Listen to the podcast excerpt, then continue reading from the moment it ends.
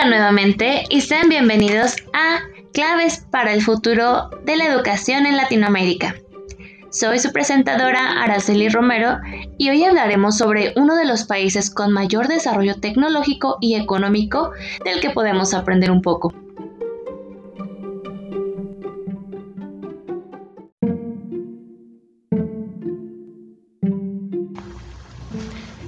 Bueno, por si se lo preguntaban, estamos hablando de Israel, un país ubicado en Medio Oriente, en el mar Mediterráneo, considerado la Tierra Santa Bíblica según los judíos, los cristianos y los musulmanes. Este país ha tenido un gran avance y desarrollo económico y tecnológico, a pesar de, de lo que se pudiera haber predicho. Este pueblo ha tenido diferentes dificultades a través de la historia. el pueblo judío ha sido perseguido desde hace mucho tiempo y no deja de ser perseguido en la actualidad.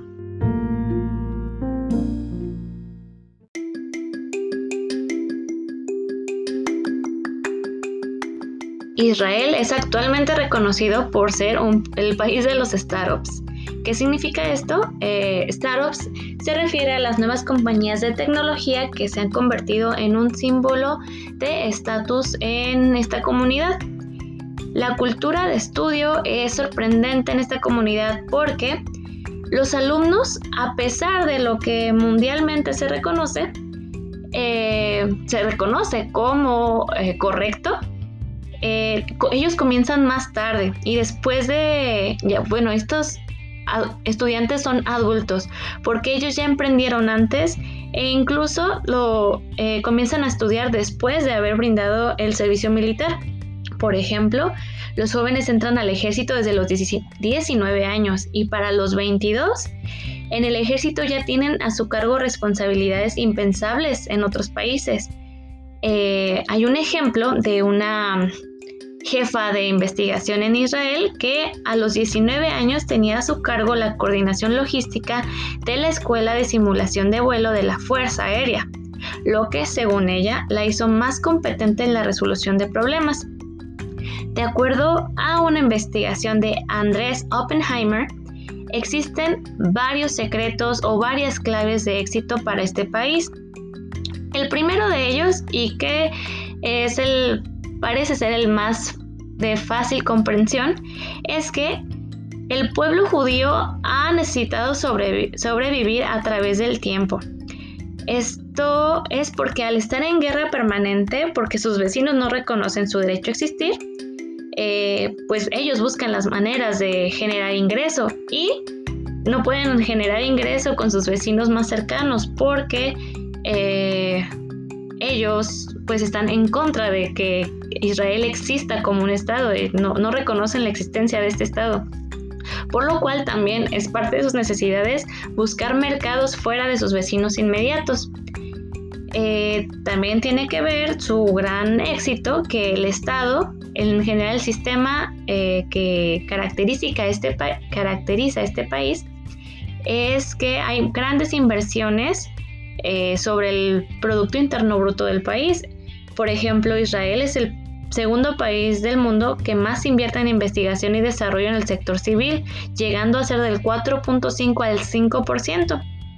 Y el Estado además tiene una agencia estatal independiente que se dedica a identificar proyectos de investigación con potencial comercial y eh, se dedica a apoyarlos financieramente con fondos para, para sacar al mercado estas investigaciones o estas patentes y poder de esta manera recoger eh, ganancias del sector privado.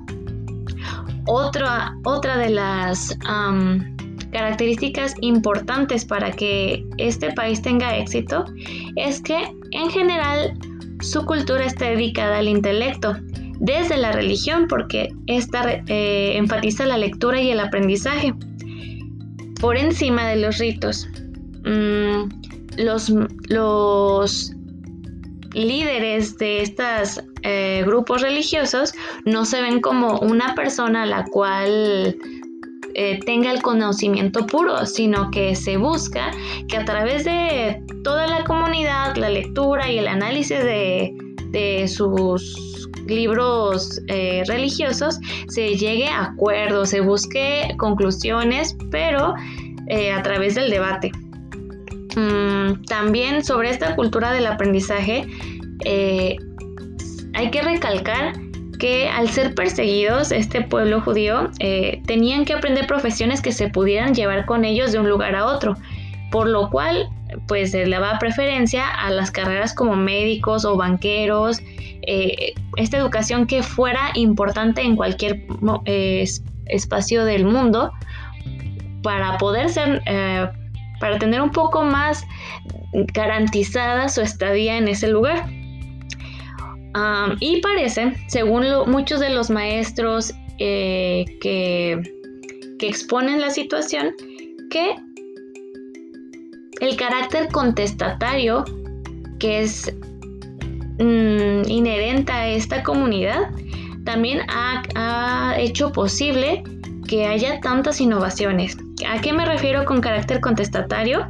Es sobre que la sociedad israelí es antijerárquica el debate está eh, aceptado y normalizado incluso por temas irrelevantes y, por, y esto se puede traducir a una, en la vida cotidiana a algunas acciones. Por ejemplo, mm, se, se, habla a los adultos y maestros por su primer nombre, lo cual muchas veces es impensable en América Latina, donde tenemos que referirnos a los adultos como usted y va a haber consecuencias si no lo haces así.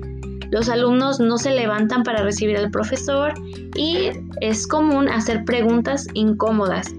Esto pues no, no, siempre habla de que por consiguiente vaya a haber una innovación por ser contestatario.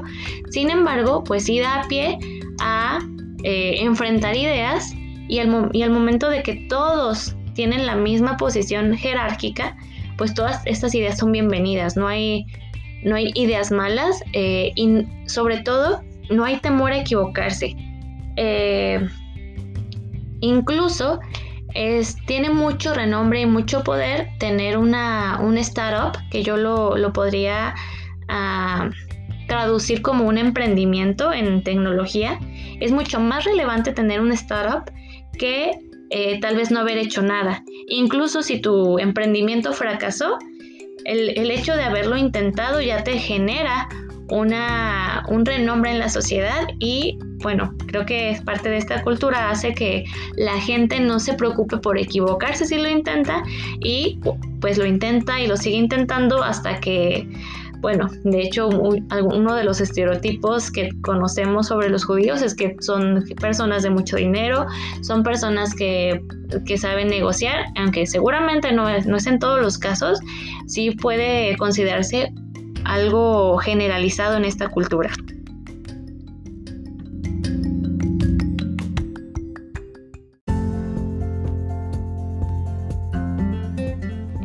generales, esto es lo que te puedo platicar de Israel.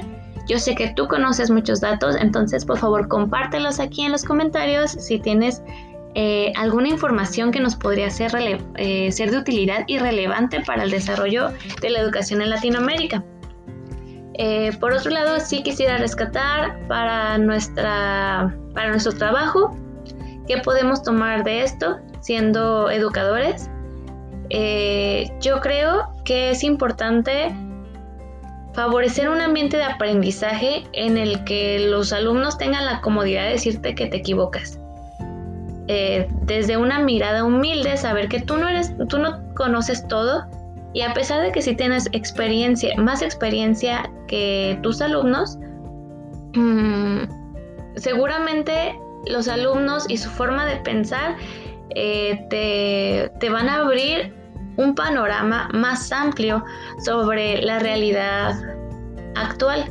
Entonces podemos empezar por eso y fomentar el debate. No hay un debate que sea mm, que no sea relevante. Eh, el debate y la práctica común del debate nos va a permitir a cuestionar nuestro, nuestras prácticas, cuestionar nuestras, nuestros paradigmas, lo que eventualmente espero nos convertirá en una sociedad más analítica, eh, mm, menos conservadora y nos permitirá también en un futuro desarrollarnos mejor. Y ahora los dejo con una canción que me gusta, que encontré, eh, que era popular en Israel aproximadamente en 2015, para que la disfruten. Hasta luego, adiós.